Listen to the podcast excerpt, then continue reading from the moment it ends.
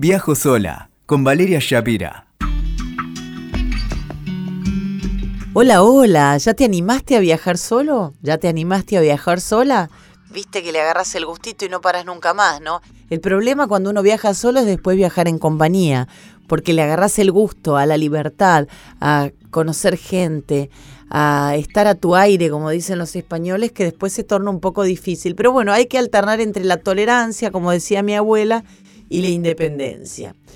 Bueno, viajar solo. Hoy quiero invitarte a viajar solo o a viajar sola en temporada baja. Personalmente detesto viajar en temporada alta y lo ratifiqué en mi último viaje a España y Portugal. El turismo se ha vuelto muy masivo y esto está buenísimo, pero también por momentos es insoportable. Hay lugares donde cuando viajas en temporada alta no podés caminar. Puedo contarte millones de ejemplos. Mi viaje a Dubrovnik, recién arrancando la temporada alta en Croacia, la verdad es que toparse con las hordas de fanáticos de Game of Thrones hace imposible recorrer la ciudad amurallada. Entonces la propuesta de hoy es viaja en temporada baja y quiero contarte las razones. Por supuesto, me dirás que tenés vacaciones en enero y entenderé que no hay otra posibilidad, pero si podés, hacelo. Eh, tuve un marido abogado y recuerdo que teníamos que viajar sí o sí en enero porque la feria judicial era en ese mes. Entonces ahí no tenés mucha opción, pero si podés elegir, voy a contarte las ventajas de viajar cuando los demás no lo hacen. Desde ya, la atención siempre es mucho más personalizada. El recepcionista de hotel que en la temporada alta atiende a cinco y no da pie con bola, en la temporada baja estará para vos, te recomendará los mejores lugares para visitar, te va a atender con una sonrisa y todo va a ser mucho más amable. Incluso capaz que tenés la suerte de pagar una habitación estándar y que te asciendan a una superior. Esto en los aviones ya no pasa en una época así, pero en una de esas si pegas una zafata buena onda, quizás te pasen a business. Gangas en hoteles y vuelos hay maravillosas. Y acá te voy a dar un tip. Si vas a viajar en temporada baja y no sos eh, hipertoc como yo que necesito tener todo organizado, te aconsejo esperar a último momento para comprar todo.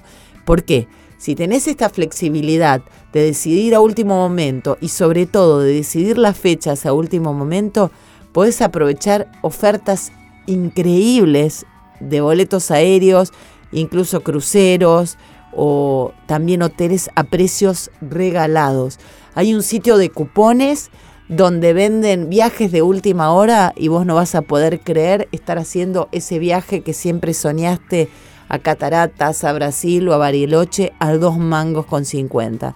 Así que si sos relajado y no te gusta demasiado la planificación, podés tener por dos guitas una experiencia que nunca vas a olvidar en tu vida. Otra ventaja de viajar en temporada baja es que agarras las liquidaciones. Esto es buenísimo porque cuando estás viajando, cuando nadie viaja, en general agarrás los cruces de temporadas. Entonces puedes traerte pilchas a precios regalados, sobre todo en Europa, Estados Unidos. No tanto así en Argentina, pero cada vez vamos más hacia ese, hacia ese rumbo. Y no le temas a determinados destinos. Siempre escapé al frío. La verdad es que no me gusta mucho viajar cuando hace mucho frío porque uno se ve limitado en los paseos.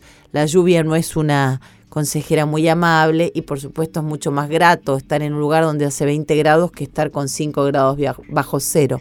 Pero hace muy poquito estuve en Finlandia y en Europa del Este, Lituania, Letonia y Estonia, que hacía unos cuantos graditos bajo cero y te aseguro que si vas bien abrigado y con buena voluntad podés aprovechar perfectamente el tiempo solo con levantarte un poquito más temprano y meterte en el hotel o en el departamento que alquiles o donde estés un rato antes, todo va a estar muy bien.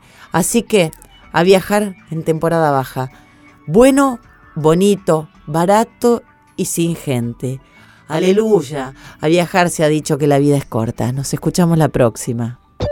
Escuchaste Viajo sola con Valeria Shapira.